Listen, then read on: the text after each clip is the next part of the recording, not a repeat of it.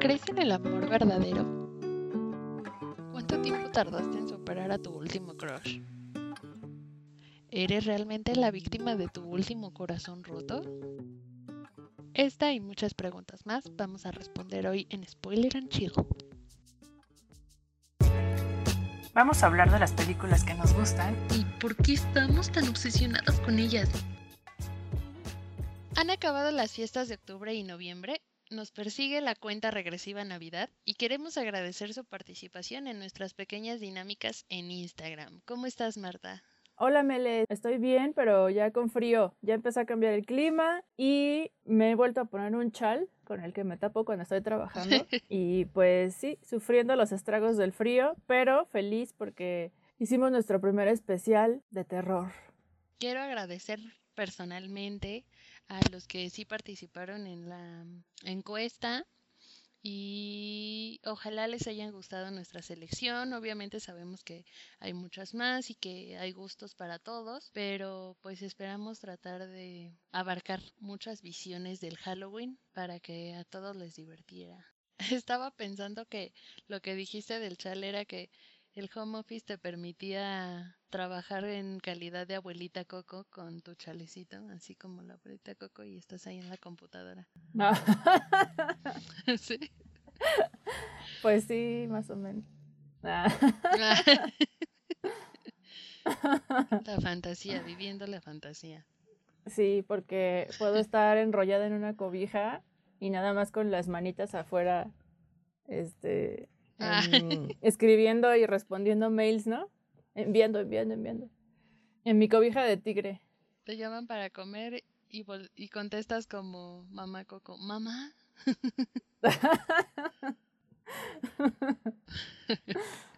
bueno, fue solamente un pequeño chiste para amenizar el momento, pero eh, vamos a empezar. Esta semana vamos a hablar de 500 días con ella, película del 2009 protagonizada por una muy bella Zoe Channel en su papel de ella misma en todos sus papeles de películas y series y un Joseph Gordon-Levitt que representa el desamor de los 20 de muchos de nosotros, ganando con esta no historia de amor algunos premios a mejor guion original. Los personajes de este relato muy parecido a la vida real son Tom Hansen, un tipo que parece estar conflictuado por las relaciones personales y que lleva su vida conforme a las situaciones se le presentan, pero siempre esperando la relación ideal que ha formado en su mente, y que aplica radicalmente al conocer a Summer Finn, una nueva compañera de trabajo que le resulta interesante, además de atractiva, y que parece tener mucho en común con él. Pues vamos a hablar sobre Tom y de una vez vamos a iniciar tomando dos eh, partes. Creo que en esta ocasión de, mujeres adultas mm, entendemos las dos partes y estamos del lado de la mujer independiente que es Sommer, pero para hacer más interesante esta situación, Mar va a defender ciertas posturas de Sommer y yo voy a, hablar del lugar de Tom para tratar de ver, tener la visión de los dos lados. Porque en sí, en realidad la película habla sobre la visión de Tom nada más. No profundizan mucho en lo que piensa Sommer o en cómo se siente Sommer. Pero creo que sí es importante que hablemos de las dos partes porque así funcionan las relaciones. Pues sí, esta vez yo voy a ser la mala, voy a ser Sommer. Pero también tengo muy buenos puntos de por qué porque hizo lo correcto Sommer. Así que vamos a empezar. Entonces, la película inicia con eh, pues un Tom bastante afligido. La, la, película no va en tiempo lineal. Entonces, no empieza desde el inicio de la relación, sino eh, cuando Tom ya está en crisis porque Sommer lo cortó y no es un spoiler. Así inicia la película con Tom platicándole a sus amigos y a su hermana pequeña, pues cómo lo cortó y cómo él no entiende la situación porque todo estaba perfecto a ojos de Tom. Y es entonces donde eh, empieza la película con una perspectiva de, bueno, vamos a ver qué fue lo que sucedió. Y nos habla de Sommer, que creo que, no sé, yo en ese caso nunca me he sentido la Sommer de alguien. o no que yo lo recuerde, pero es como esta chica ideal que todo el mundo idealiza y que todo el mundo cree perfecta, que realmente no sé si recuerdas que cuando están describiéndola hacen mucho énfasis en decir que es muy común, cabello común, estatura común, o sea, realmente es una chica regular, pero vive con este ángel a su alrededor en el que todo el mundo la idealiza, como me recordó un poco a Loco por Mary, que, que Mary es muy normal, pero todos la aman porque reflejan todo lo que quieren de una mujer en ella. Eh, eh, me gustó mucho esta escena porque hacen hasta un esquema muy sencillo en el que dice que pues sí, es, es, realmente común, tiene estatura promedio, tiene peso promedio, tiene los pies ligeramente más grandes que el promedio, pero pues es común. Sin embargo, eh, tienen algunos datos que indican que Sommer efectivamente tiene algo. Pues sí resalta, porque mencionan que aumentaron las ventas en la heladería donde ella estaba, que la renta se la dejaban más barata, argumentan que no me acuerdo si aumentó el pasaje o el pasaje únicamente masculino, algo así. Entonces sí tiene algo Sommer, pero como tú dices, puede ser que más bien sea una mujer completamente normal, pero su personalidad es la que hace que sea ah, más atractiva para los hombres que el resto de las mujeres y pues cae como anillo al dedo a Tom cuando está en su peor momento, sobre todo porque Tom es es como un romántico empedernido, ¿no? Y creo que hay muchos personajes así en la cultura moderna. Me recuerda también mucho, pero en esa época no veía esa serie, a Ted Mosby de How I Met Your Mother. Lo mismo. que es esta, este hombre que creemos no es común porque, porque es romántico, porque es considerado, porque trata de ponerse en el lugar de ella, pero que de cierta manera, si, si visualizas bien a Tom, es bastante irresponsable emocionalmente, porque al final siempre culpa de todo lo que sucede, lo bueno y lo malo, a Summer. O sea, él nunca hace nada. Creo yo que eh, es un poco injusto para para ella porque al final el hecho de que estén juntos no, no dependió de ella tampoco. O sea, él eligió y, ella fue bastante clara y él lo aceptó. Vamos en ese brincoteo entre el final y el principio que me gusta y, y he visto en otras películas de manera diferente, pero en esta es como casi cómico porque te ponen como los extremos de cuando uno empieza una relación y anda súper enamorado y dice, no, es que es mi amor para siempre y siempre nos vamos a amar y cosas así. Y ya cuando estás terminando que te sientes de la fregada y no quieres este saber nada de esa persona. Creo que esos saltos le dan como ese dinamismo, pero pues también exponen mucho todo lo que Tom idealizó, que al final resultó ser todo lo mismo que el odio de esa relación al inicio de la película em, también están los datos de Tom. Resulta que Tom cree que solamente puede ser feliz si conoce al amor de su vida y tiene una sobreexposición al Britpop y también malinterpretó el graduado. o sea, así es como él ve el amor. Y sobre Summer, resulta que tiene dos cosas más importantes en Summer es su amor por su cabello y la facilidad de cortarlo. Yo lo que pienso ahí es que Sommer, con esta representación de, cómo ama su cabello y qué tan fácil le resulta cortarlo, pienso que es una analogía del desapego. Sí, para ella es muy fácil desapegarse. Quiere mucho su cabello, pero también es capaz de cortarlo. Y la verdad es que eso no lo había notado. Tiene por más de dos años que no veo la película y fue lo primero que capté esta ocasión y me sorprendió un buen porque pues desde el inicio te lo está diciendo, o sea, ¿Por qué es así Sommer? Pues porque simplemente ella sabe lidiar muy bien con el desapego. Fin. Entonces Tom no. Yo me voy a poner del lado de Sommer y efectivamente así es como deberíamos ser todas las personas. Saber lidiar perfecto con, con el no poseer, y el desapegarnos. Lo que sí también es un hecho es que lo que piensa Tom no está mal. O sea, yo creo que mm, el hecho de que sea considerado, el hecho de que la tome en cuenta o que piense que el conocerla es como algo lindo, pues sí, probablemente sí, pero el punto es eh, cómo eh, tergiversa todas las señales o sea, más bien él ve señales donde no las hay. En ella es, bastante natural. Y él empieza a crear toda esta burbuja de es ideal. No, yo sé que se supone que estoy de este de, del lado de Tom, pero sí es muy claro también desde el principio. Primero, llega el amigo, el típico amigo resentido que no tiene novia ni ha tenido novia en años porque es bastante insensible y en cierto momento como que te hacen ver que objetiviza a las mujeres porque pues solamente están pensando en ligar pero pues por pues por ponerle, ¿no? Pero no hay una especie, no está buscando tampoco una, un lazo emocional. Y llega y le dice, no, es que Sommer es una perra porque no saludó a tal, ¿no? En la copiadora. y los dos empiezan a, hacer una especie de... a prejuzgarla. Así de, sí, es una perra. Ay, obvio que las bonitas sean tan perras. Y así, o sea, todas esas cosas inconscientes que de repente nos pasan cuando no conocemos a alguien. Procuro no ser así, pero bueno, creo que muchas veces nos pasa. Y entre hombres, como que siento que mm, la primera eh, noción que tiene uno de ellos, pues todos dicen, ah, sí es cierto, y no la conocen. Y es bien difícil que salga uno y diga, no, pues no la conocemos, no hay que juzgarla. Entonces empezamos por ahí, ¿no? Es que, es que Sommer tiene una idea muy distinta a, a la que podrían tener la mayoría de las mujeres, porque podríamos asumir que la mujer es la que tiene el gran interés en tener una relación sentimental, ¿no? Y aquí resulta que es Tom el que quiere una relación con ella. Sí. Y Summer desde el inicio, em, cuando van al karaoke, le dice que pues ella solamente quiere que sean amigos.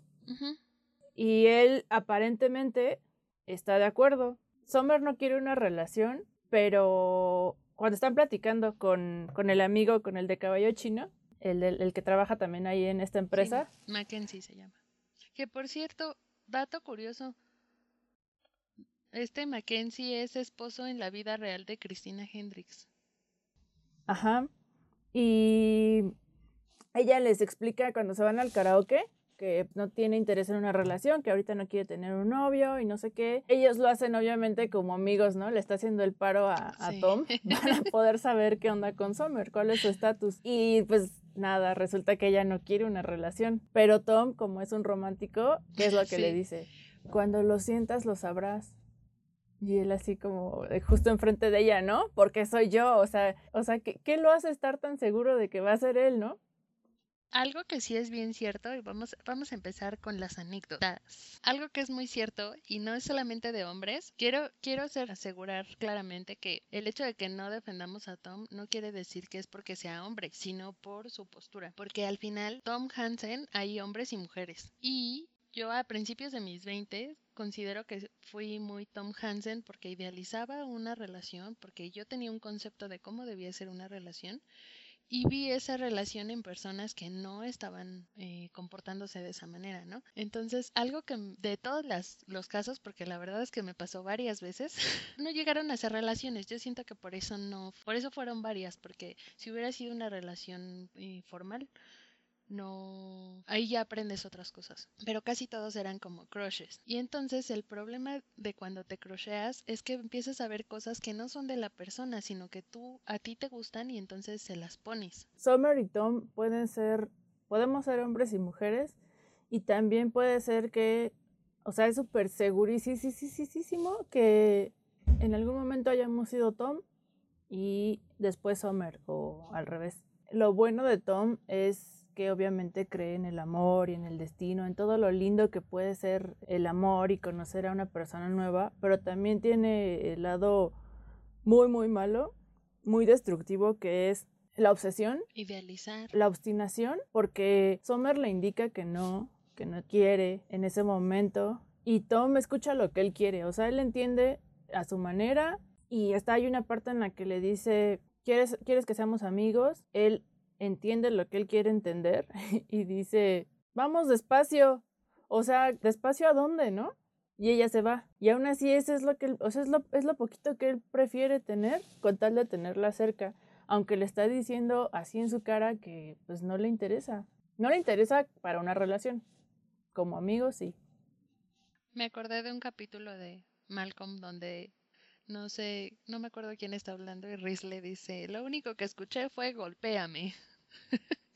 Así está Tom. Yo pensé como cuando Dewey habla, no, cuando Lois habla y Dewey solo quiere escuchar lo que él quiere. Ah, Creo sí. que escucha, Dewey, te amo, te amo, te amo, te amo, te amo, te amo, algo así. Sí, algo así como, qué bonito, Dewey, qué bonito. Sí, Eres sí. el mejor, algo así. Así escucho Tom, sí quiero, sí quiero, todo lo que digas, sí quiero. Y él, pues sí, vamos despacio, o sea, no, ¿a dónde? Sí, y en, y en el caso de, de Sommer, es como una persona bien cambiante, que sí se contradice en el transcurso de la película, pero es totalmente humana. O sea, podemos cambiar de opinión. Entrando ya a esta especie de relación que empiezan a tener, bueno, ya se conocen, este, él se da cuenta que ella le gusta mucho, le gusta físicamente, le gusta intelectualmente, y entonces él decide que es la buena, porque es ideal. La situación aquí es que justamente, como varias veces ella le dice así como, ah, como amigos, te da a entender que, y eso no, yo no lo había notado antes, es que Summer también lo, está interesada en él, o sea, a ella también se le hace interesante Tom, a ella también le parece divertido, supongo, o le parece chido pasar el tiempo con él porque es una persona agradable a lo que a ella le gusta. La situación aquí es que no es lo mismo pasar el tiempo que dedicarte a algo, y siento que eh, Sommer en este caso, o su problema, es que no tiene la tiene el derecho a, a decir sí y decir después no, pero no tiene la empatía con Tom de saber decirle, yo sé que lo que tú sientes por mí no es lo mismo que yo siento por ti y entonces tratas de poner como una línea. Pero siento que eso pasa con el tiempo. O sea, ella está jugando, no, no le ve, no cree que a Tom le afecte más allá, porque a ella no le afecta más allá. Hasta que te das cuenta de que heriste a alguien sin querer, o que esa persona sí te importaba y pues le hiciste sentir mal, es cuando dices, ah, ya no lo voy a volver a hacer. Pero siento que por una parte ella en ese momento sí es egoísta porque dice, bueno, pues si a mí no me importa, yo creo que él tampoco. ¿Cuál es el punto entonces de, de querer tener una amistad con alguien que quiere algo más? Creo que sí es posible que exista amistad entre hombres y mujeres, pero siento que, no sé, yo siento que es más, eh, sí, el interés romántico, romántico entre comillas, vamos a englobarlo así como que todo es romántico, eh, por parte de los hombres que al revés. Creo que sí puede surgir que eh, un amigo hombre esté más interesado en ti como mujer que al revés. eh, y que no sepan cómo sobrellevar esa relación. Por lo mismo de que se malinterpreta. Y también la otra es que pienso que Summer, como tú dices, se lleva bien con Tom, tienen muchas similitudes porque, so- porque Tom se empieza a, clavar con ella porque tienen gustos musicales parecidos y, y- así, ¿no? Y que hasta su hermana se burla de él y le dice, no porque a ti te guste la misma, no me acuerdo si dice la misma música de mierda o la misma mierda de música significa que son el uno para el otro. Eh, pienso que implica un buen que ellos empiezan a pasar mucho, mucho tiempo juntos.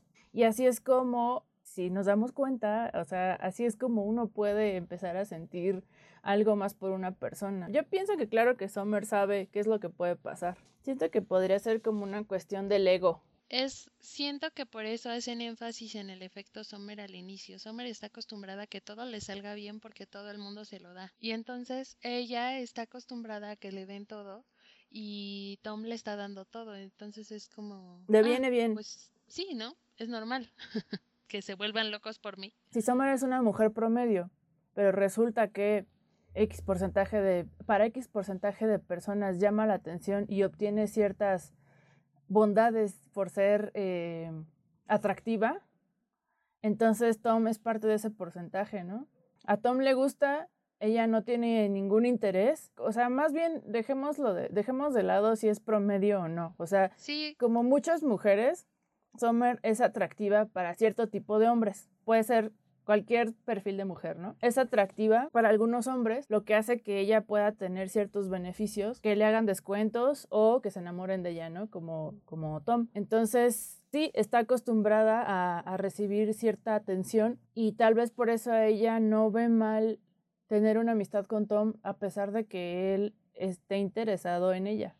Es tan normal que no está mal para ella. No es una ventaja. Porque tampoco ella es 100% consciente de, de hacia, o sea, de cuánto va a trascender eso, ¿no? Al final los beneficios que ella tiene son efímeros. Entonces, para ella el sentimiento que Tom va a poner, va a tener por ella también va a ser efímero. Es así como, ah, un día se le va a pasar, no pasa nada. Pero antes de, de continuar como con el análisis de esta relación. En el universo. si quieren el tercer, la parte de Tom, que todos llegamos a tener cuando estás eh, te empiezas a clavar con tu crush, que es eh, la parte donde dice, me encanta su lunar y me encanta su sonrisa y amo cuando escucho esta canción porque me recuerda a ella. Siento que todos hemos pasado por eso. Y es una parte bien, bien padre porque aunque no está contigo en la persona en sintonía, o sea, la persona no está enamorada como tú de ella, sí le disfrutas. O sea, que si te sonrió en el, en el pasillo, o que si coincidieron en un este en un momento como un break o algo así yo eh, le, estoy poniendo cara a ese sentimiento porque una vez en un, en un trabajo había un chavo que no se me hacía feo o sea eh, pasó lo mismo así como que pasó enfrente de donde estaba mi escritorio y yo dije ah ese chavo no está feo y de repente empezó a pasar más veces y yo dije no lo había visto y entonces dije, mm, sí está guapo. Y yo sentía que volteaba, ¿no? hacia donde yo estaba, yo dije, mm, ¿me habrá visto él también? y entonces era bien padre, porque a veces sí sentía que, que él también me había visto. Un día me atreví, era cuando tenía mi, mi valor así como de lanzada, que sentía que ser lanzada tenía un valor adicional.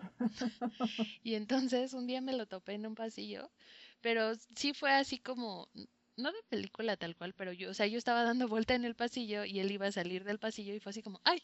Y pudo haber quedado en ese así como, ¡ay! Hoy, hoy choqué con mi crush. Pero entonces al momento de chocar nos vimos. ¿Cuál es tu extensión? Y yo le dije, hola, ¿cómo te llamas? o sea, ya sí. ya. A ti te buscaba. No sé de qué área eres, pero pásame tu extensión. sí. casi, casi, ay, qué horror. Y entonces, este, me dijo, bueno, me dijo su nombre, no lo voy a decir por si algún día lo escucha. Y este, y yo le dije, y ya me dijo, ¿y tú? Y ya le dije, Elena. Y la Tom Hansen en mí, cuando ya pasó así, ah, hola, sí, bueno, nos vemos, ¿no? Así como, pues ya sabe, él ya sabe dónde me siento yo, porque pues ha pasado muchas veces por ahí. La Tom Hansen en mí, cuando nos separamos, pensó, si yo no le gustara, él no me hubiera dicho, ¿y tú? O sea, ¿y tú cómo te llamas? Entonces me acordé de esa parte de cuando Tom le dice a Summer, ¿y cómo pasaste tu fin de semana? Y ella, ah, genial. Y él así genial. Seguramente se acostó con alguien el fin de semana. Y sus amigos así de, mm, eso es muy raro. También él piensa lo mismo cuando van al karaoke y él le dice a su amigo, es que no voy a ir. Pero es que todos van a ir. Sí, pero yo no quiero. Pero es que va a ir Summer. Entonces ya, en la siguiente escena, ahí ya anda también en el karaoke, ¿no? Se encuentra a Summer y Summer le dice, pensé que no ibas a venir. Pensaste en mí. Y él dice, ay, pensabas en si iba a venir, algo así, él asume y ya está otra vez enamorado. O sea, nada más quería hacerle la plática y ese es el problema, que si nosotras en algún punto bueno, nosotros en algún punto de, nuestra vida estamos en modo Tom, todo lo vamos a pensar así, o sea, bien personal. Sí. De seguro preguntó eso porque le gusta. Y, y, no nos damos cuenta porque tenemos esas ganas de sentirnos amados y de amar a alguien, lo cual está bien pero no nos damos cuenta porque a pesar de que 500 días con ella no es una, no es una historia de amor, así es como, como lo dice en el guion, todo el soundtrack está lleno de amor y desamor. O sea, em, es, eh, o sea, me acordé de la canción de Sweet Disposition porque uno tiene que estar... Eh, dispuesto para lo que venga, tiene que estar listo, así como que abren las puertas a la esperanza y al amor y así, o sea, te pone muy de buenas. Y así es Tom, o sea, le dicen algo y él sí, ¿no? O sea, él se emociona con eso. Y, y Summer es todo lo contrario. Me, me da mucha risa lo que dices porque efectivamente uno, uno se cree sus mentiras, la verdad. Uno vive sus mentiras a flor de piel porque esta historia, fíjate que, que, cuando veía la película me recordaba como otras historias de amor, o, al final me recuerda como ese corazón roto, pero de otras relaciones, pero bien, bien, bien, la sombra de mi vida. Fue esta, esta anécdota que te cuento, porque sí terminó muy dramática, por cierto. Pero durante el tiempo que fue linda, o que sí fue mi crush, este, yo me sentía así como Tom, porque yo iba con mis amigos y les contaba así como que, ay, hoy este, desayunamos juntos y así como que, ay, siento la química, o sea, todos no, todo lo mismo nos gusta y, y si yo veía ciertas cosas como que no eran mi ideal en lo que me decía, yo decía, ay, no, no, pero eso, eso no importa, o sea, la conexión está. Y entonces yo llegaba y le decía a mis amigos así como, me dijo esto, seguramente es que vamos a empezar a salir. Y la verdad es que nunca salimos eh, a ningún lado después de, o sea, nada más nos veíamos en el trabajo.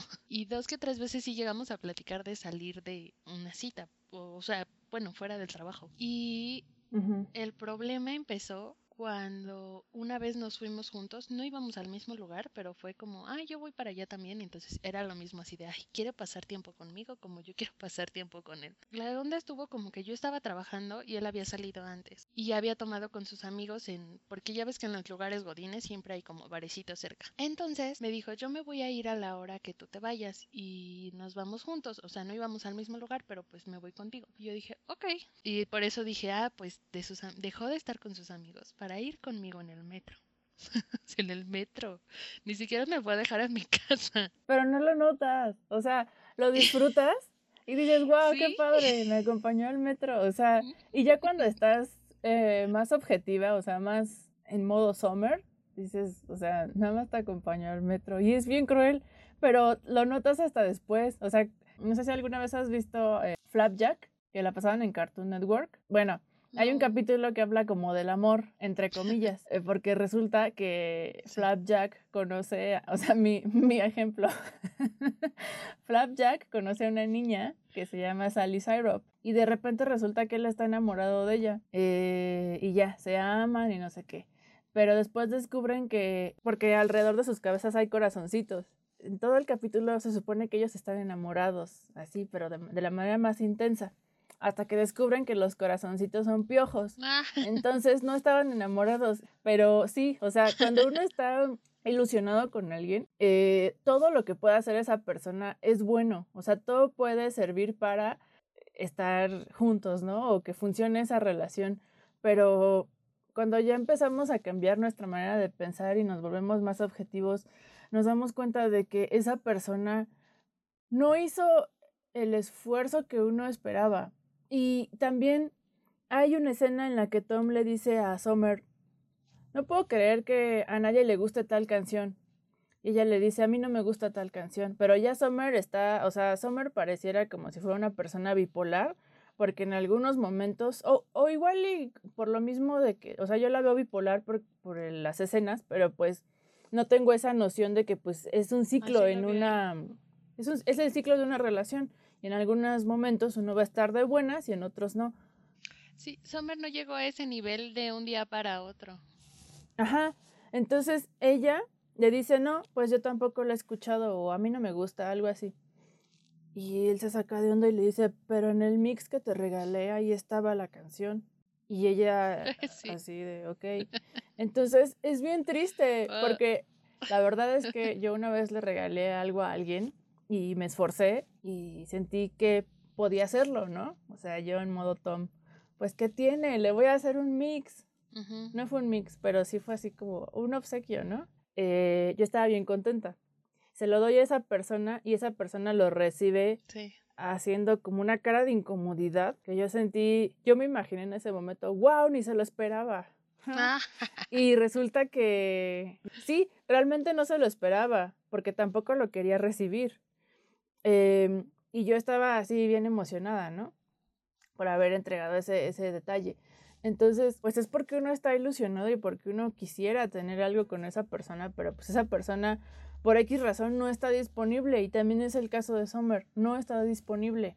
No sabemos exactamente qué pasa en su vida porque no hay tantos detalles, pero no está disponible emocionalmente. Y a lo que iba ya nada más para cerrar con esto es que uno va a notar cuando sí uno puede eh, pues arriesgarse y, hacer un regalo significativo para esa persona porque tú vas a notar que va a ser recíproco. Y la verdad es que cuando es recíproco, pues sí se siente increíble. ¿Sabes qué pasa también? Que a veces no necesitas ser, no necesitas ser tú el primero en darlo. Y cuando lo recibes, te sientes igual de emocionado que cuando lo das.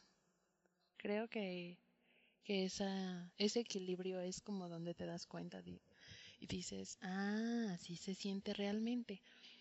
Solo para finalizar también mi historia, sí me acompañó al metro y ese día nos besamos y siento que, porque aparte me besó antes de bajar el, así antes de bajarse del vagón, así como niños de secundaria te beso y me echo a correr. Y no sentí nada, no sentí nada, pero él me seguía gustando.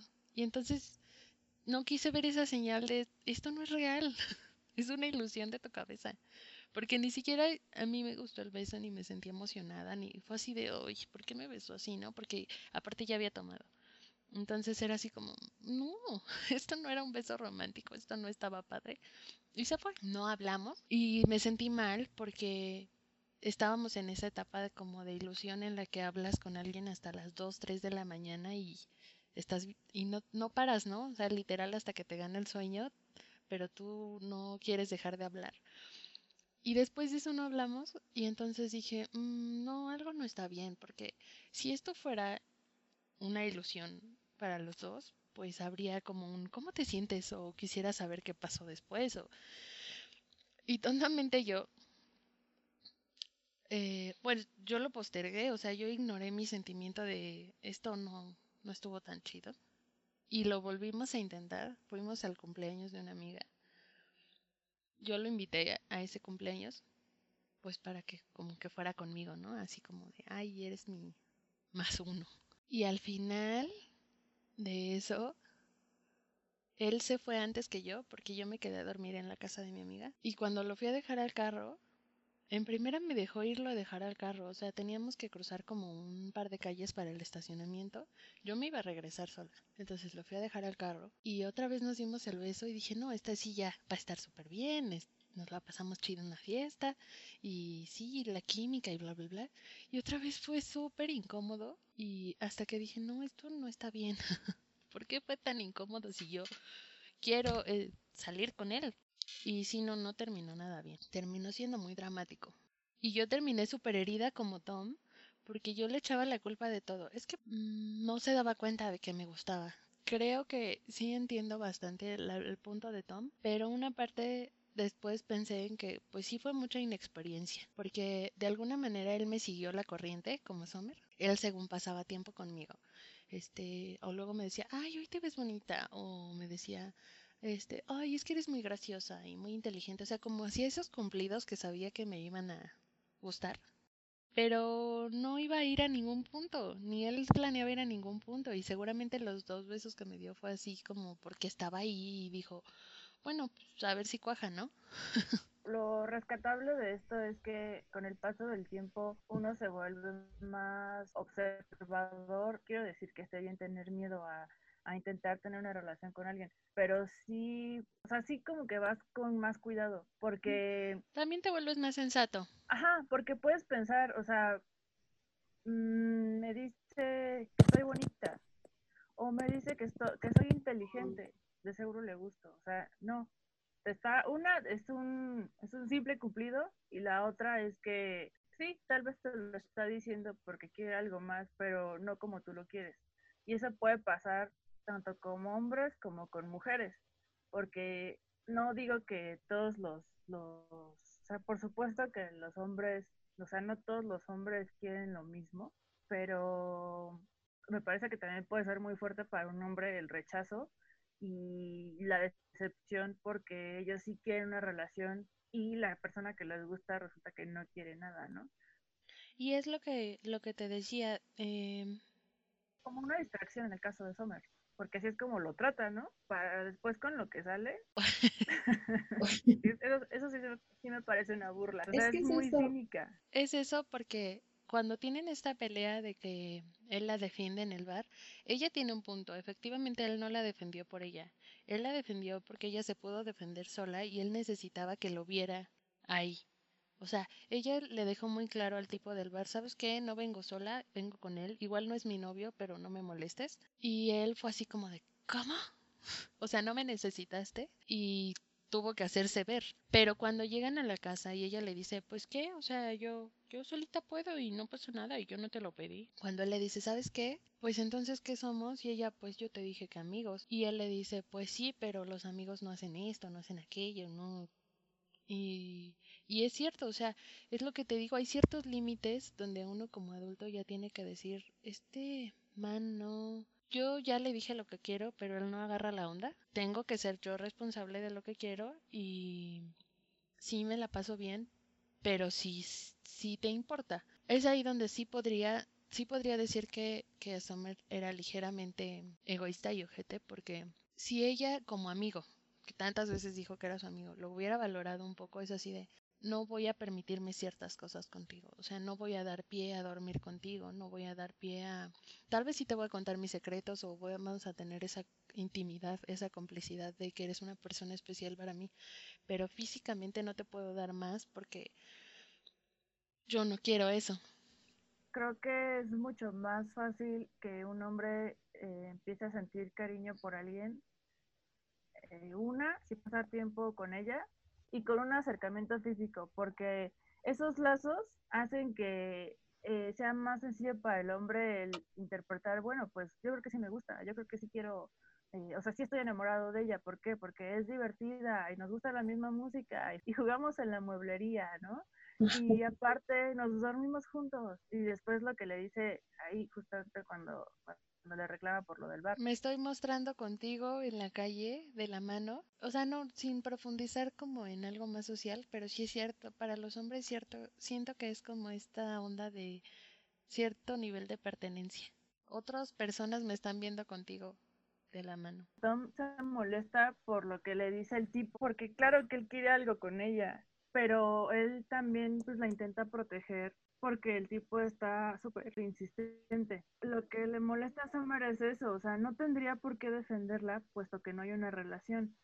Y siento que también es como en parte un dilema porque para mí se me hace, o sea, es muy buena onda Tom por defenderla. Aunque ella lo pueda hacer sola, él lo hace. Pero aquí ya hay otra cosa que es que ellos ya tuvieron algo que ver. Entonces él siente que tiene que defenderla, ¿no? Que tiene que protegerla y ahora resulta que se enoja, ¿no? Habla bien de él esta, esta acción porque pues solamente la quiere proteger, pero sí, o sea, el, problema es que ya, ya hay sentimientos eh, ahí mezclados y Tom sigue con su necesidad de, de tener una relación con ella y ella no, pues no quiere y aún así siguen. Sí, porque ella lo va a buscar.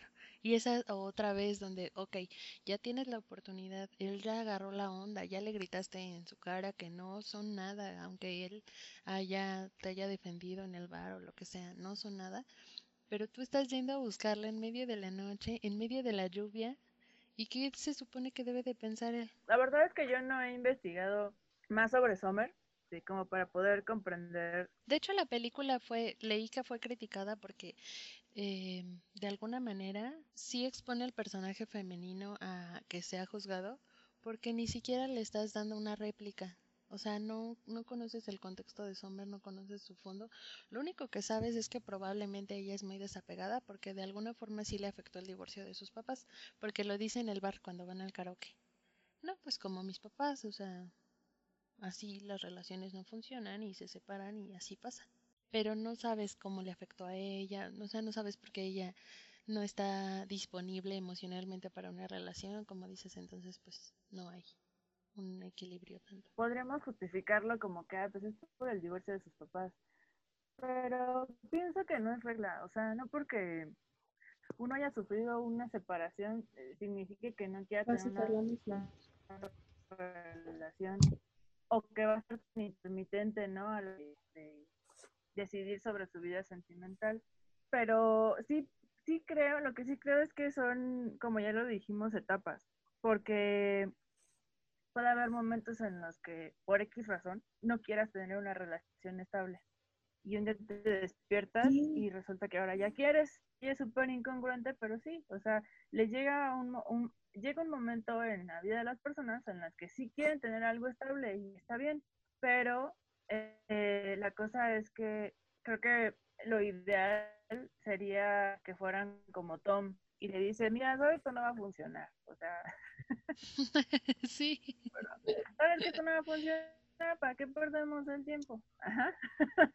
así podría ser más fácil todo, porque así esa, esa persona que sí tiene interés podría ofenderse, pero irse rápido y ya, se evita todo lo que, lo que viene con una por intentarlo con una persona que no está disponible emocionalmente, que no el valor de decirlo. Una vez me pasó que acababa de terminar una relación que fue bien difícil para mí, o sea, un noviazgo bien. Entonces yo estaba como en esta onda de, bueno, sí salgo con personas y salgo con amigos y así, pero pues por salir, ¿no? Por distraerme. Y resulta que cuando se enteró que ya no andaba con este chavo, se me acercó un chavo que yo conocía y me dijo, no, es que siempre me has gustado. Y la neta sí me sacó un buen de onda porque Nunca, nunca, nunca vi una señal, nada así como que me hablara diferente, nada, nada, nada. Y cuando me lo dijo, le dije, ah, qué buena onda, gracias. No, es que me parece, es muy interesante. Y yo, ah, ok, sí, chido. Pero todo el tiempo, o sea, yo estaba esperando, dije, bueno, no lo conozco bien, no, no estoy segura si me gusta o no. Pero yo dije, pues me va a invitar a salir, ¿no? Ya, lo más difícil ya lo hizo, que es admitir que le gustaba. Y me, me decía, no, es que hay que hacer algo y así, yo sí, cuando quieras. así de, pues tú dime. No, no, no, pero como que te gustaría y yo, ah, pues lo que sea, ¿eh? O sea, tú dime y hasta que llegó un momento y me hacía la plática con lo mismo y lo mismo y lo mismo. Ni siquiera me hacía la plática para así como conocerme más, sino era el como, hay que salir. Y yo así de, pues sí, hay que salir. ¿Cuándo? hasta que un día me dijo, no, no, pues es que, este, tú dime, y yo, me enojé o no sé si me habrá agarrado de malas ese día y le dije, ¿sabes qué? Es que yo no tengo el interés. Le dije, me caes muy bien como compañero y todo, pero pues el que me dijo que tenía interés eras tú y por eso estaba esperando como que vieras pie algo, pero pues si es así, pues la neta yo no te diría cuándo o a dónde, porque pues no, o sea, sí tengo ganas de salir y sí he pensado en lugares a donde ir, pero con mis amigos, o sea, para conocerte, honestamente tendrías que decirme tú porque yo no tengo, yo no soy la que tiene ganas. Y pues sí, obviamente me dejó de hablar como unos días. pero ¿qué le dices? O sea, ¿por qué yo tendría que pensarlo o hacer la lucha o pues si yo no soy la que tiene ganas? Y cuando me cuentas que tienes el interés, pues sí digo, ah, qué chido, no lo había pensado como una posibilidad. Se puede ver, pero más allá no. Me acuerdo que una vez platicaba con mi novio y le decía, es que, o sea, o sea, hemos tenido confianza para poder platicar como de anécdotas, ¿no? Del pasado. Y nos reímos. Y entonces me dijo eso, ¿no crees que, no crees que estaba nervioso o que era tímido? Yo también estaba muy nervioso. Es como, como si pagara un tributo, la verdad. Así como, demuéstrame que eres capaz de vencer tu miedo para que esté contigo. Siento que también para algunos puede ser como el, pues un gran reto, ¿no? El decirle a alguien que, les gusta, que quieren salir y lo que sea, pero sí, se puede malinterpretar. Y también cuando, cuando él sí quiere y tú no, porque pues sí, entiendo que debe ser muy difícil. A mí una ocasión me pasó que eh, eh, me gusta platicar, me gusta chatear. No tengo ningún problema en hacerle la plática a alguien. Tampoco soy mal educada, entonces, pues sí, o sea, puedo decir buenos días y empezar a preguntar cómo estás y así, ¿no? Alguna vez me pasó que conocí a alguien, algunas veces de vista y la mayor parte del tiempo pues chateando, ¿no? Pero eh, siempre fue muy educado y todo, pero la cosa es que pues yo no tenía ningún interés, o sea, el tipo me caía bien, pero pues no, no tenía ningún interés en, en algo más. Entonces, ese tipo resulta que sí, pero la verdad es que dije algo como, pues ya encontrarás a alguien, ¿no? O sea, sin prisa. eso fue lo que también le pudo molestar. porque sí, lo entiendo. O también me imagino que debe ser horrible que te frenzone, ¿no? Como, como, bien lo hace Summer. Pero, pues sí, o sea, no, no, tampoco el hecho de que te estén diciendo, ah, qué bonita, qué divertida eres, eres genial, o sea, eso tampoco significa que, que ya tienes que, pues, salir con él, conocerlo. Y... No hay obligación tal. Ajá, no, hay obligación. Algo que es muy importante es que ninguno, ni hombre ni mujer, tenemos la obligación de salir con alguien porque nos dijo que le gustábamos. O sea, no es como un ticket de eso vale una cita por lo menos, no. Entiendo lo que ocurre perfecto con Tom, pero también yo pienso que Summer lo que quiere es un amigo. Es la nueva del trabajo. Y en la ciudad. Y probablemente si no hubiera sido Tom, pues hubiera sido Mackenzie, que es el amigo. O sea, pienso que pudo haber sido hasta la, la chica de los gatos, no sé. Ah. Pero pues fue él, ¿no? Entonces yo pienso que no tiene ningún problema en, en hacer amistad con los del trabajo, pues está también en ese proceso de si quiere o no enamorarse de nuevo, ¿no? Porque no creo que sea la primera vez que se enamora. Por alguna razón ella quiere, ella no quiere tener relaciones estables. Sí. Cuando conoce a Tom. No está en el mundo. No tiene nada de malo en eh, platicar con la gente, en hacer amistades, pero la cosa es que, como me lo decía un, un amigo, o sea, ¿por qué tienen que malinterpretar las cosas? O sea, no tiene nada de malo que hombre y mujer puedan ser amigos o que tú tengas una relación de amistad con alguien más sin que tú quieras sacarle provecho como eh, tener algo sentimental con esa persona. Y sí, o sea, de verdad es que se disfruta mucho platicar con alguien, sea hombre o sea mujer, y si, y sobre todo sin esa presión de que, ay, este, o sea, no, no quiero que malinterprete las cosas, simplemente me cae bien. También cuando conoces amigos en el transcurso del, tiempo, en la universidad, en el trabajo, en los entornos donde te desenvuelvas, que encuentres que solamente hay una amistad con esa persona, está súper padre. El problema es cuando tú ya estás en ese mood de que, ah, pues sin broncas yo convivo y tengo amistades y quiero conocer personas nuevas y te llega uno que dice, no, pues es que yo malinterpreté las cosas. Sí. Hay quien está bien y quien está mal. Porque si tú eres directa con esa persona, pues ya valió, ¿no?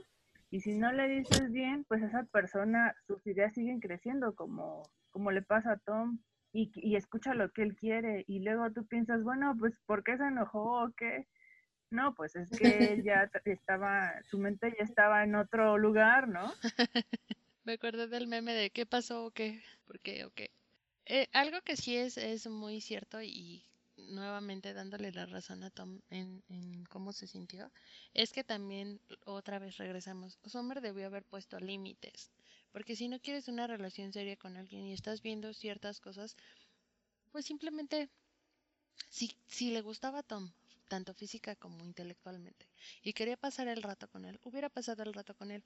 Lo que le dolió a Tom fue sentir el momento de intimidad, porque es así como, tenemos complicidad, tenemos intimidad física y emocional. Y pasamos el tiempo como amigos, pues sí, así se supone que son los noviazgos, ¿no? Y entonces ella decía, ah, no, sí, pero pues este no es. Entonces es como medio injusto también para, por ella, o ella es injusta un poco con él. Pero creo que todo se resuelve al final, porque creo que Summer de alguna forma sí quería estar con Tom también. Y está, es, lo que estaba haciendo era esperar el momento en que sintiera que podía aceptarlo, que podía aceptar decir, sí, estoy enamorada de este man y quiero estar con él. Que es lo que al final le dice que nunca pasó. O sea, ella también estaba esperando que eso funcionara, porque si no, no le hubiera dado pie o lo hubiera bateado o, o lo hubiera dejado así como, ah, sí, sí, ay, sí, el que me invite al café, ¿no? Pero ella también estaba esperando así como, no, yo creo que en la que sigue y sí, ya voy a sentir algo. Ese fue el error. Además de que, o sea, Summer no está disponible para una relación cuando, pero Tom tampoco porque cuando se conocen, ella que le pregunta es si, si le gusta lo que está haciendo, o sea, que, qué hace ella haciendo tarjetas. Entonces, Tom lo que necesita en ese momento es trabajar en sí mismo, enfocarse en sus logros. Cuando uno se enfoca en perseguir sus sueños y sus, y sus ideales, eso es algo que al instante te vuelve atractivo para quien sea. ¿Por qué? Porque estás enfocado en eso que te gustaría hacer Entonces, el propósito de Summer obviamente no es ser el amor de su vida, sino ser ese disparador eh, para que Tom dirija su vida hacia sus sueños, porque sí le mueve querer renunciar. O sea, él, él, pasa por un duelo para que al final decida levantarse e intentar hacer su carrera como arquitecto. Por supuesto que le duele, porque él solamente enfocado en tener una relación con Sommer. Pero todo lo que hace Sommer en su vida es que la cambia por completa, la redirige a donde él quería ir. Y eso es lo más valioso. Y no lo había notado al principio, bueno, la primera vez que la vi, o las, las primeras veces, eh, porque estamos todos enfocados en lo en pobre de Tom, pero en realidad Sommer le dice, bueno, entonces, ¿qué haces aquí haciendo tarjetas? Si lo que quieres es ser arquitecto, pues entonces haz algo. Incluso todavía en esta, en esta fiesta donde ella ya está comprometida, ya está, está ahí el, quien será su esposo que está ahí de espaldas, que tiene el look así como de, de cantante de Britpop. eh, le dice una amiga, bueno, entonces ¿qué tarjeta si quieres ser arquitecto? No entiendo. Y otra vez eh, hace como un chiste eh, y ella pues lo, lo, escucha y le da un sorbito a su bebida, ¿no? Como que no entiende, ¿no? Ay, o sea, siguen no, con él esto. sigue lo mismo. Sí, Ajá, pobre Tom. Pero es cierto, o sea, porque, o sea, ella llega y también creo que por eso Tom se engancha con ella, porque ella llega y le hace recordar esos ideales que él tenía. Y también pienso que lo que necesitamos eh, en una relación es alguien que nos impulse. Y ahí es donde Sí. pienso que él se empieza a confundir. Cuando únicamente Summer pues, no tiene broncas en, en decirle, bueno, pues, ¿qué haces haciendo tarjetas? ¿Qué haces redactando copies para tarjetas cuando podrías estar eh, creando edificios eh, como arquitecto? Entonces sí, eh, sí le deja algo bueno eh, esta relación de amistad, porque ni siquiera sus amigos lo iban a lograr.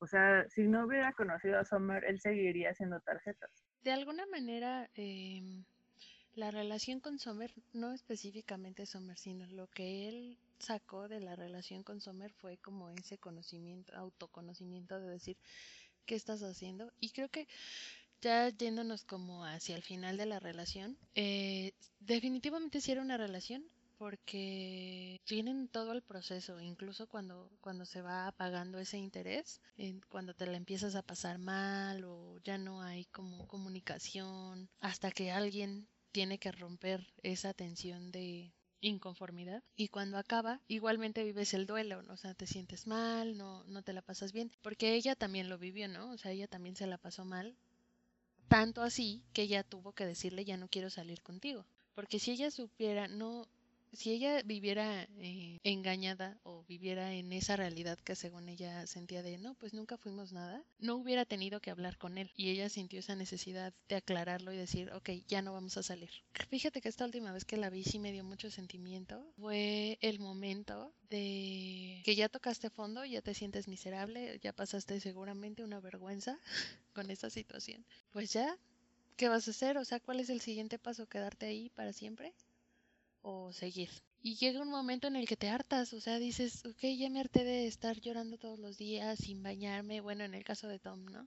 Porque si tienes que ir a trabajar, pues sí te tienes que bañar. Y eso sí, por eso siento que sí es una relación, porque yo nunca he sentido esa depresión de terminar con alguien hasta que ya estás hasta abajo y dices, bueno, ya me harté de estar triste ya, otra vez, empieza mi cuenta re- este, desde cero. Si no, tuviera sentido en una relación, porque realmente con un crush o con alguien superficial no, no te llega tan profundo, o sea, no hace un cambio tan grande en tu vida. Cuando estás triste o muy enojado, cuando pasas por una emoción así tan fuerte y pasa algo como tener así un colapso nervioso o de tristeza, eso te impulsa a hacer un cambio en tu vida. O sea, un enojo muy fuerte o una tristeza muy grande te impulsa a hacer algo diferente. Entonces es lo que le pasa a Tom. Al final fue tanta la pérdida que se dio cuenta de que él no se, no se tenía a sí mismo, no había hecho nada por sí mismo en tantos años, que era lo que no quería ver antes de estar con Sommer. Él está como en su zona de confort. Ah, pues aquí haciendo tarjetas, pues estoy a gusto y así. Pero gracias a Sommer, eh, tiene este momento de ruptura en el que no está a gusto consigo mismo. Y eso es a lo, a lo que eso es a lo que me refiero, porque cuando tú estás a gusto contigo mismo, eh, las cosas llegan y sobre todo las personas. Entonces, está en su, como, o sea, cuando Tom ya está en todo su esplendor, digamos, que es justo cuando ya él está retomando su carrera y ya va a su entrevista, que aquí ya nos adelantamos demasiado, se encuentra con... Y estás, te vuelves a encontrar... Ah, no, yo pensé que ibas a decir, ya estás, sientes feliz, liberada, ya no pasa nada y te vuelves a encontrar a tu ex. Eso también es un cliché, cuando tú ya estás saliendo de todo lo malo, llega, llega el ex, así parece que huele cuando tú estás bien. Sí. Eh, yo no sé por qué son así, de verdad. Piérdanse en el pasado, ahí es donde se pertenece. Lo, lo mejor que le pueden hacer a su ex es desaparecer de su vida. Sí, la verdad es que sí. Pero lo que pasa es, es que además pasa obviamente con, con las relaciones más difíciles, porque cuando tienes un noviazgo que termina relativamente bien, que dices, bueno, sí terminamos, pero realmente no hubo drama, solo terminamos porque no funcionó y, y así, o sea, tú lo ves y no te afecta por lo mismo, pero cuando tuviste un proceso tan doloroso de cierre, regresa esta persona. No sé. Las cosas deben terminar bien, sobre todo si ya pensando en parejas que ya tuvieron hijos, ¿no? Las cosas deberían terminar bien, sobre todo por sus hijos, pero obviamente hay casos en los que, pues no, no se puede. Y, y en los casos en donde no hay hijos de por medio, si las cosas terminaron bien, pues ok, creo que no habría problema en encontrarte a esa persona de vez en cuando. Pero, y si las cosas terminaron mal, pues no le veo caso. Y también, pues como para qué, ¿no? No, no le veo ¿Sabes qué pasa? como un propósito. A mí, a mí sí ya me pasó dos veces con noviazgos, no con crush, pero con noviazgos sí tuve una especie de, de cierre y creo que en ambas partes sí tuvo que ver mucho conmigo porque yo me sentía como que no le encontraba explicación a esa, a cómo terminamos, porque yo terminé muy lastimada y hasta que yo hice el proceso de reconocer lo que yo había hecho también, con el simple hecho de no ver las señales, esa es parte de, de tu responsabilidad. Yo no quise ver que él ya no me hablaba, yo no quise ver que ya no quería pasar tiempo conmigo y cosas así. Yo no quise tener esa conversación y la postergué y e hice que no sucediera hasta que reventó todo, pero yo nunca di pie a la conversación de, oye, ¿te está pasando algo? Entonces, pues esa, esa es tu responsabilidad también como la otra parte. Me quedé así muy clavada en eso y hasta que dije, bueno, sí, yo también hice esto, creo que ya no siento la necesidad de regresar con esa persona. Sí lo volví a buscar, no tanto que, oye, ¿crees que podamos regresar? No, porque eso ya había sido parte de como de algo muy doloroso. Y dije, no, no, yo ya no voy a hacer esto, nunca más, nunca más voy a pedirle que regresemos. Pero sí me quedé con esa onda de, no estaba loca, ¿verdad? O sea, necesito que me digas que no estaba loca y que sí me querías y que sí teníamos algo y que sí estaba pasando. Y pues sí pasó. Y obviamente en esa conversación sale todo a la defensiva, sale el, ay no, pero ¿te acuerdas que tú habías hecho esto? Y entonces cuando se empieza a tornar otra vez un reclamo, dices, ok, ya no estamos en eso, no, no vamos a pelear, ¿no? Ya no estamos en esa relación, nadie tiene que ganar. Pero, ok, yo hice esto, tú hiciste aquello, eso me dolió muchísimo. Sí tuve oportunidad de que me dijeran, discúlpame, o sea, de todas las cosas no pensé que eso fuera... Y no, sí, eso fue lo que más me dolió. Y, y cerrarlo y decir, ok, yo ya le dije qué fue lo que me lastimó y tuve una respuesta, una disculpa. Y eh, pues sí tuve la disculpa, sí cerramos, ya te digo gracias, estuvo chido, la pasamos bien y pues ya está ahí. Y ya no hubo la necesidad de ahondar en más. Pero sí fue, yo creo que eh, una en específico, la otra fue como más, estaba más chava y era así de, ay, ¿qué has hecho? Pero esa en específico donde hablamos como de todo lo que nos dolió, me dio la paz para decir, bueno, ya no necesito más de ti, ni de esta relación, ni de volverme a sentir así. Y está bien padre porque si encuentras a tu autumn, o sea, cuando cierras una relación así, generalmente la siguiente relación tiende a ser un poquito mejor porque ya sabes lo que no quieres hacer o no quieres repetir. Lamentablemente aprende uno así, ¿no? Cuando ya estás listo para iniciar una nueva relación, sabes qué es lo que no vas a permitir y nos podemos ir como a lo más oscuro que ya todos sabemos que puede ocurrir. Te percatas de que tienes que tener amor propio, tienes que tener bien claro qué quieres, qué vas a permitir y qué no, qué es lo que te gustaría en una relación y qué no. Si desde el inicio estás notando indicios de lo que puede ser obsesión, chantaje, celos, inseguridad y todo eso, pues la verdad es que ya lo, lo, bueno, y todo lo demás que podría surgir, lo piensas más, o sea, ya vas a, ya vas a poder decidir de manera más objetiva, nada más que eso merece el extremo, ¿no? Y mm, también, antes de que se me olvide, no sé, no sé si les pasa a las mujeres, pero, o sea, ¿cómo es el, el duelo para un hombre cuando termina una relación eh, que empiezan a salir, ya por fin están solteros, que según ya nadie los va a estar cuidando y demás, ni haciéndoles shows y eso. Entonces empiezan a salir y a salir y a salir, pero se sabotean porque terminan hablando de su expareja. Ese tipo puede hacerlo más genial, resulta que no están disponibles en ese momento y ahí salen a relucir todos los, los issues que tienen, ¿no? puedes decir, no, o sea, súper genial, divertido, simpático, inteligente y todo lo demás. Ah, inserten aquí sus, sus cualidades, ¿no? En turno, de esa persona en turno. Y luego resulta que se empieza a hablar de su ex. Y es lo que hace Tom, o sea, pudo haber salido con una nueva persona que es esta chava que, que ya habían mencionado, una, una pelirroja que no deja, que por cierto no deja de hablar, porque no es Homer, obviamente.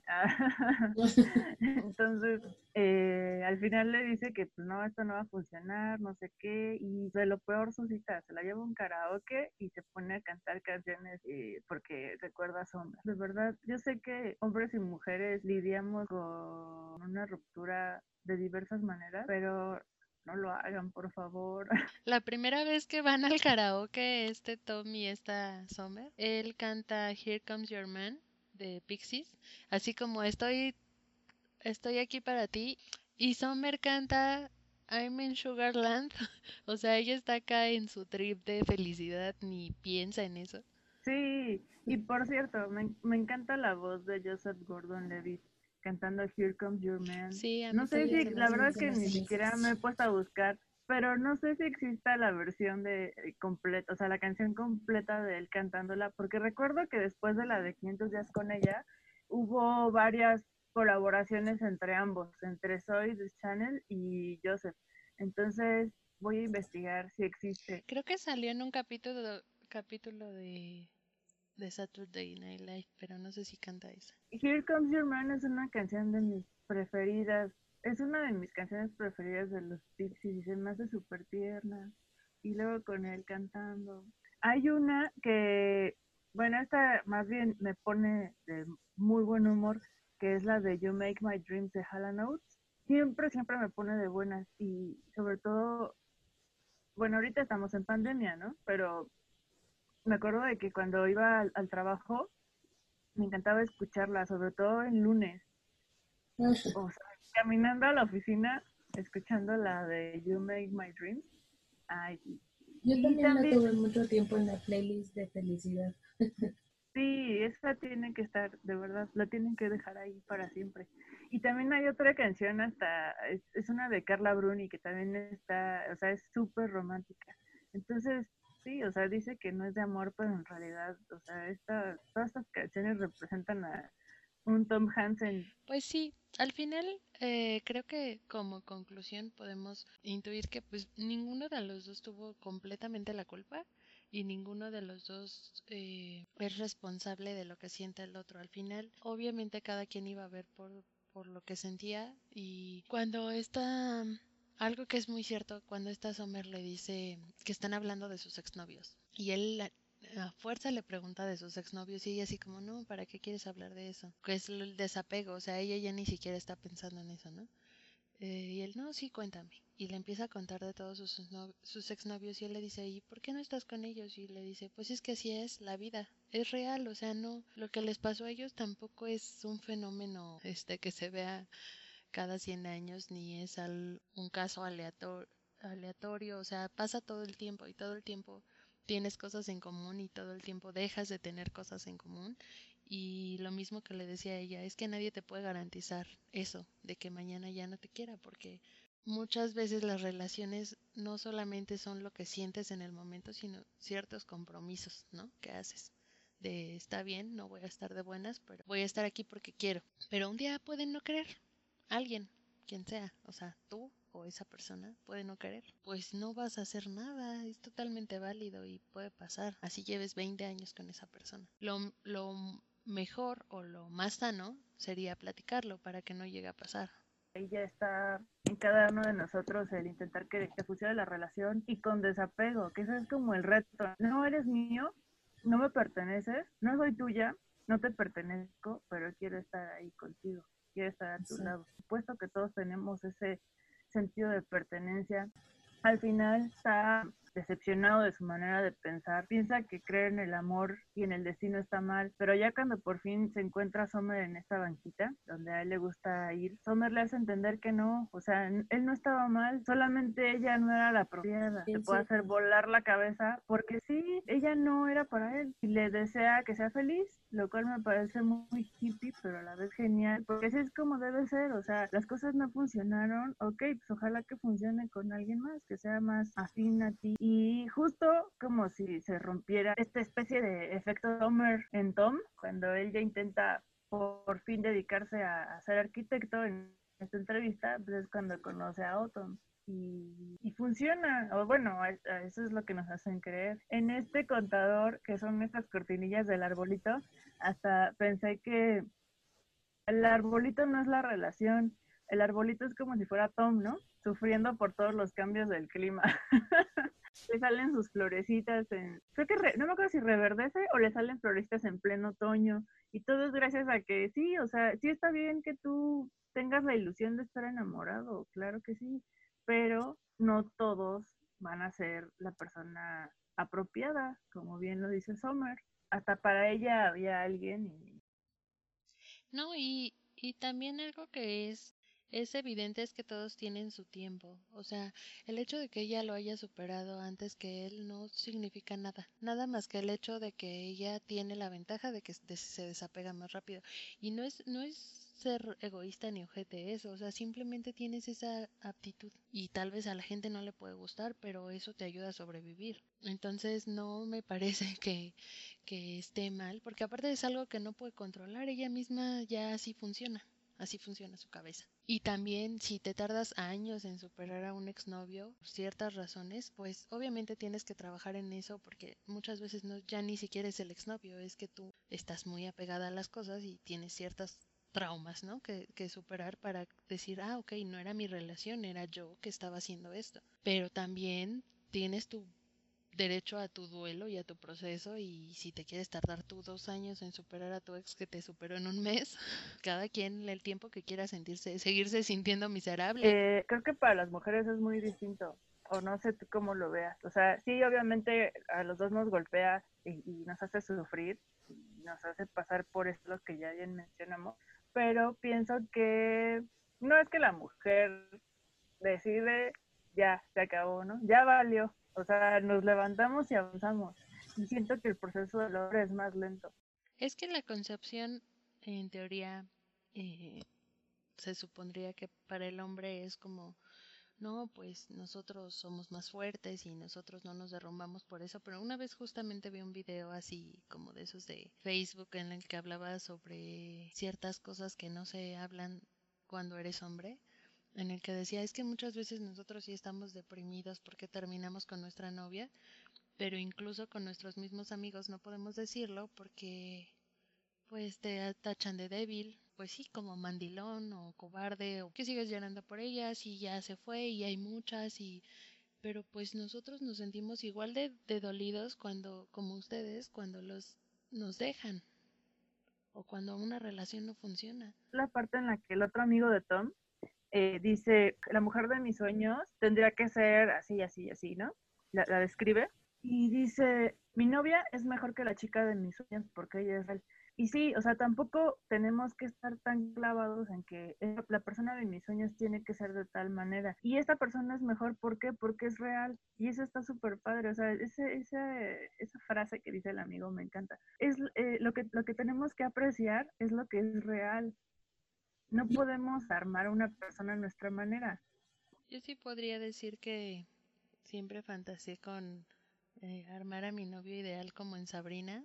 ¿Alguna vez viste ese capítulo de Sabrina la bruja adolescente? ¿No es cuando los- a un Backstreet Sí, Boy o algo lo hacen con galletas, así como con masa. y lo hace para ir al baile. Pero, pero sí es una fantasía, o sea, es real que yo te podría decir que tuve varias relaciones de noviazgo basadas en lo que yo creía que debía ser el chavo que me gustaba. Creo que ahorita estoy en una de esas relaciones donde probablemente no tenemos muchas cosas en común. A uno le gusta la música tal y a otro le gustan las películas tal. Pero me siento sana mentalmente, o sea, me siento tranquila, siento la paz de decir, ok, no nos gusta lo mismo, pero a veces podemos escuchar cosas diferentes y a veces no, y a veces tú haz tus cosas por tu lado, porque eso es lo que te gusta a ti, yo hago mis cosas por mi lado, porque eso me gusta a mí, pero siempre quiero regresar y seguir estando contigo. Sí, porque aparte creo que eh, el hecho de que estés con una persona donde no haya cosas, no todas las cosas sean parecidas, sirve también para que tú aprendas. Y eso también es algo muy valioso en una relación, o sea, puedes aprender de la otra persona, se impulsan juntos y tienen ciertos momentos en donde obviamente hay cosas en común, cosas afines, hace que, que esa relación siga creciendo, ¿no? Y avanzando. Entonces, Tom está en lo correcto, Summer también. Este es un empate. Aprendieron los dos de los dos. Ella aprendió a amar y a reconocer lo que era el cariño que tanto le decía él y él aprendió a ser más fuerte y a no esperar algo de alguien que tenía que ver por él mismo. Sean felices amigos. Sí amigos, no intensen, déjenselo a Tom Hansen. Y también dejen a la gente ser feliz. También no sean de esos exnovios o ex, ex no sé, ex amigobios que siguen atormentando a los demás de ¿por qué no me quisiste? Y porque también hay muchas historias así y está bien feo. O sea, Tom Hansen es, es un caso ligero, pero hay hombres y mujeres bien intensos. Sí, no, no sean, sean Tom o sean Summer a la buena. Lo bonito de ellos. Creyendo en el amor, en que puede funcionar, en la coincidencia, en el destino. Y Summer, pues sí siendo objetiva, pero sobre todo ser ese disparador, como lo mencioné, que si encuentra una persona que anda medio perdida en sus cosas, pues entonces mira, acuérdate de lo que deseabas, de lo que anhelabas y ya va. Gracias 500 días con ella por enseñarnos que en la vida y el amor siempre podemos ser Tom o Summer, pero nadie tiene la culpa absoluta de que una relación se rompa. Siempre es bueno disfrutar el tiempo que pasaste con alguien, pero es indispensable aprender de lo que salió mal. Yo soy Mele. Yo soy Mar. Y si no has visto 500 días con ella, vela y cuéntanos tu historia. Nos escuchamos la siguiente semana en el próximo episodio de Spoiler and Chill. Bye.